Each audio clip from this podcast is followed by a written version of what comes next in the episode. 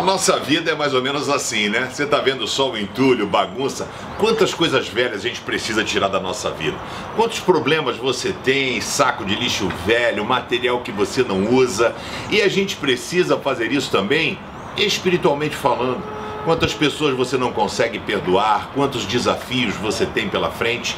E aí em Hebreus, a carta aos Hebreus, capítulo 12, verso 1, diz assim: Portanto, deixemos de lado tudo o que nos atrapalha e o pecado que se agarra firmemente em nós e continuemos a correr a boa corrida, né? Sem desanimar a corrida que Deus preparou pra gente. Hoje é dia de você fazer uma arrumação. Porque eu estou fazendo obra aqui em casa, você está vendo.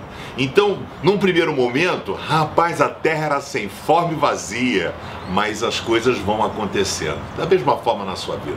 Talvez as lutas sejam grandes, tem um monte de entulho para você tirar, mas tenha certeza que um dia acaba, um dia fica pronto. É nessa esperança que eu tô, viu? Valeu? Deus abençoe a sua vida, curte aí o canal Pense, se inscreve e compartilhe com seus amigos.